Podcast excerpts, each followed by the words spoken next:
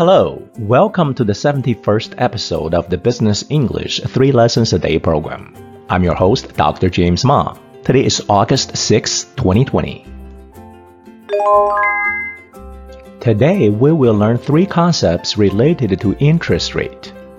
Lesson 1 APR, acronym for Annual Percentage Rate, 年百分率. APR is the nominal interest rate which interest calculation will be based on. APR is the starting point to calculate how much interest you earn, but the actual amount of interest you receive is not simply multiplying the principal amount by the APR, unless interests are compounded only annually. Here's an example. The return on a CD is usually higher than what the APR of the CD suggests, depending on the compounding frequency.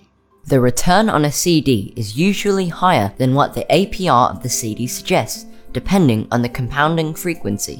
根据复利计算的频率，定期储蓄的收益一般比年度百分率显示的要高。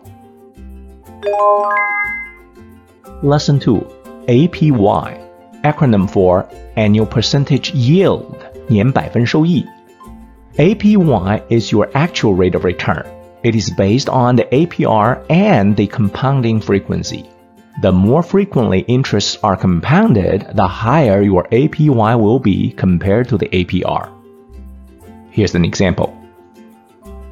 Many banks will list two interest rates for their CD products, APR and APY, with APY being the real rate of return on the CD. Many banks will list two interest rates for the CD products, APR and APY, with APY being the real rate of return on the CD. 很多银行的定期储蓄产品会列出两种利率：年百分率和年百分收益，而年百分收益才是定期储蓄的真正实际收益率。Lesson 3 EAR acronym for Effective Annual Rate 年有效收益。 EAR is another term for APY. They literally mean the same thing. Another name is effective percentage. Depending on which textbook you choose, one of the three terms will be used to indicate your true annual rate of return on an interest earning product. Here's an example. Real rate of return has many different names APY, EAR, and effective percentage, to name a few. Real rate of return has many different names APY, EAR, and effective percentage, to name a few.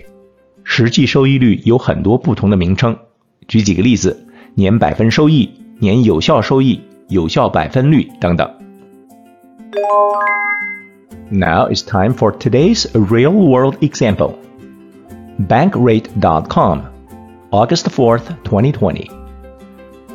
Credit cards that offer a 0% intro APR can be extremely attractive to consumers, especially if you are hoping to pay off old debt, fund a big purchase, or cover the next few months of expenses interest free. Current credit card interest rates average around 16% APR, which means that applying for a credit card with a promotional 0% interest rate could save you a lot of money. But what happens when your 0% intro APR ends?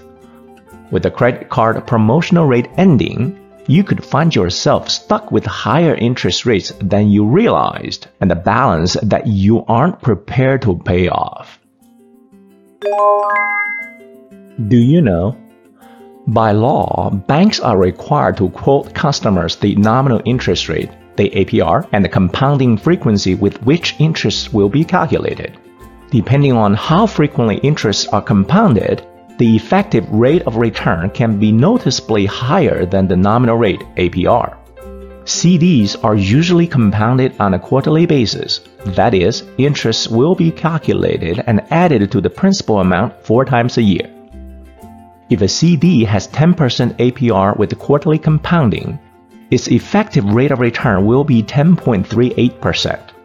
If you invest $100,000 into the CD for a year, you will make $380 more than a 10% rate of return suggests. Thank you for listening to today's episode of the Business English 3 Lessons a Day program. So long.